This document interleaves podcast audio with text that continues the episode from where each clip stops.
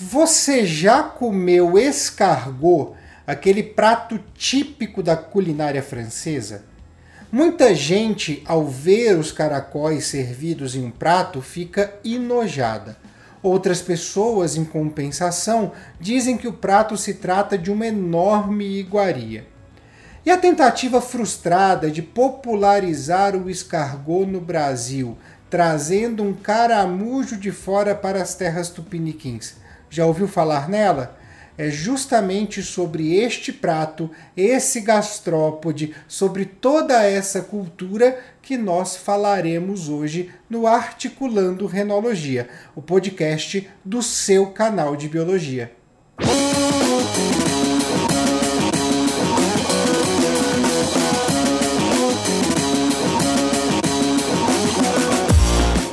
O ser humano se alimenta de caracóis desde a pré-história.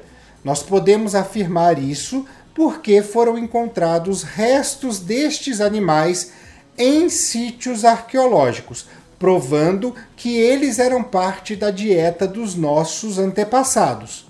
No Império Romano, mais precisamente no século IV a.C., nós também encontramos os caracóis fazendo parte da dieta.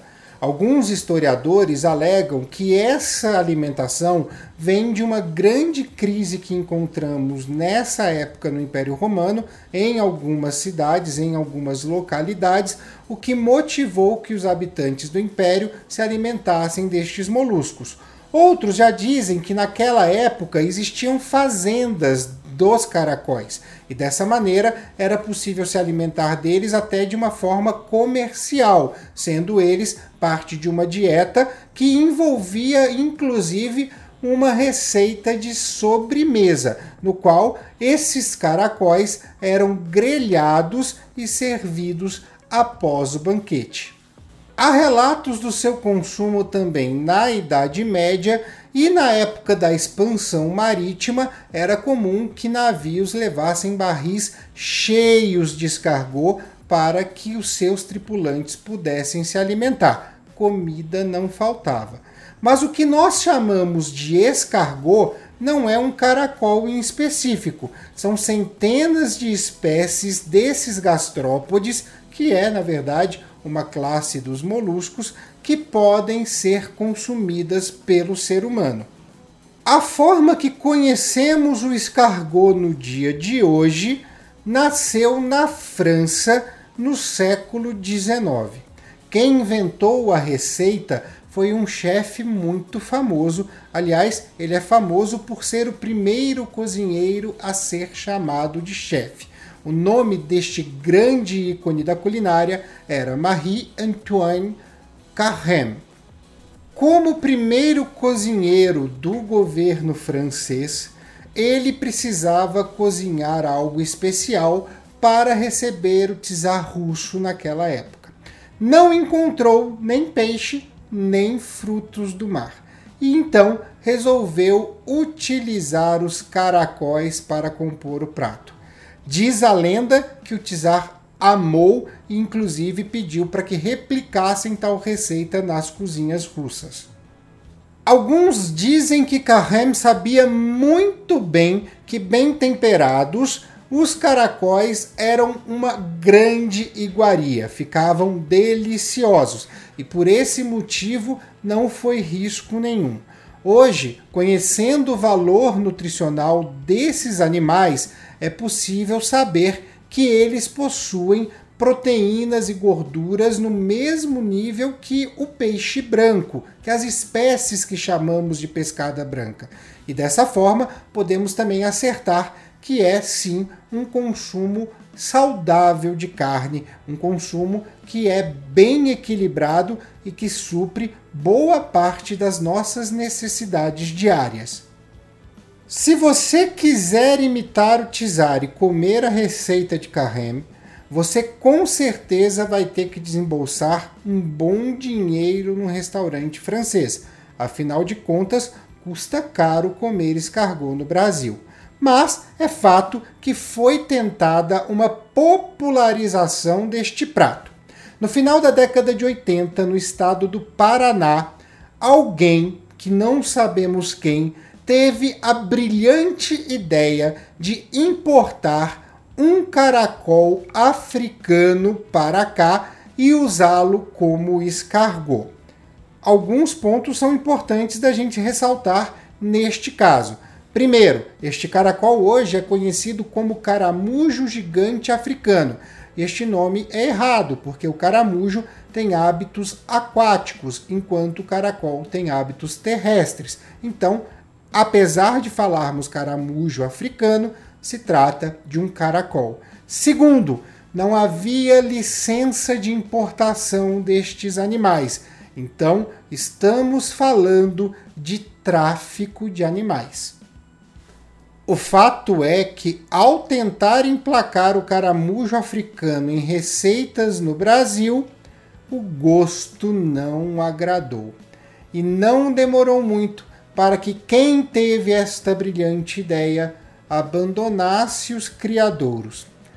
Os caramujos, tendo obviamente oferta de alimento, reproduziram-se e começaram a se espalhar por todo o território nacional. Hoje, praticamente todos os estados têm esses bichinhos que não possuem predadores naturais, têm uma excelente oferta de alimento e por esse motivo se multiplicam desordenadamente, causando desequilíbrio ambiental. Afinal de contas, estamos falando de uma espécie de fauna exótica ou, se preferirem, fauna invasora.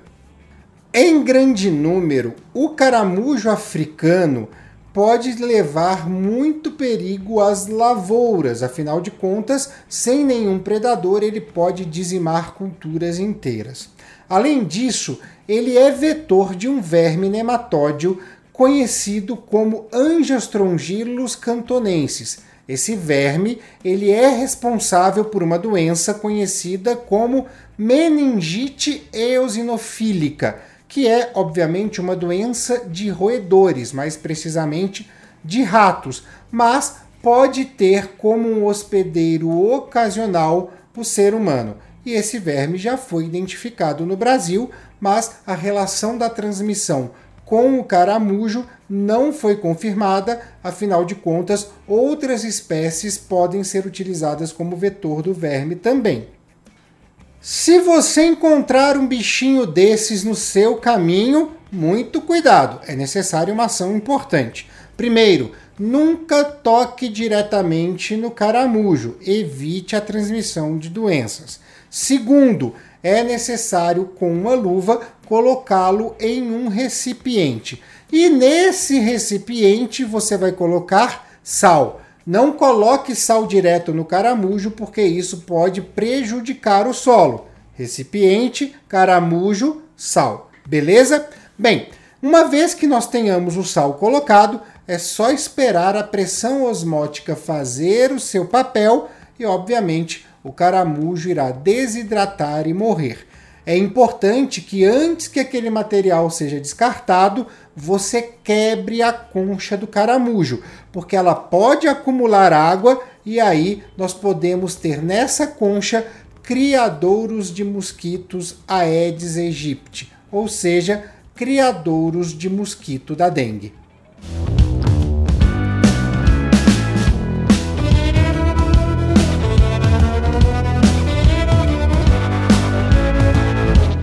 E essa é a relação dos caracóis com a culinária e o brasileiro que empreendeu errado.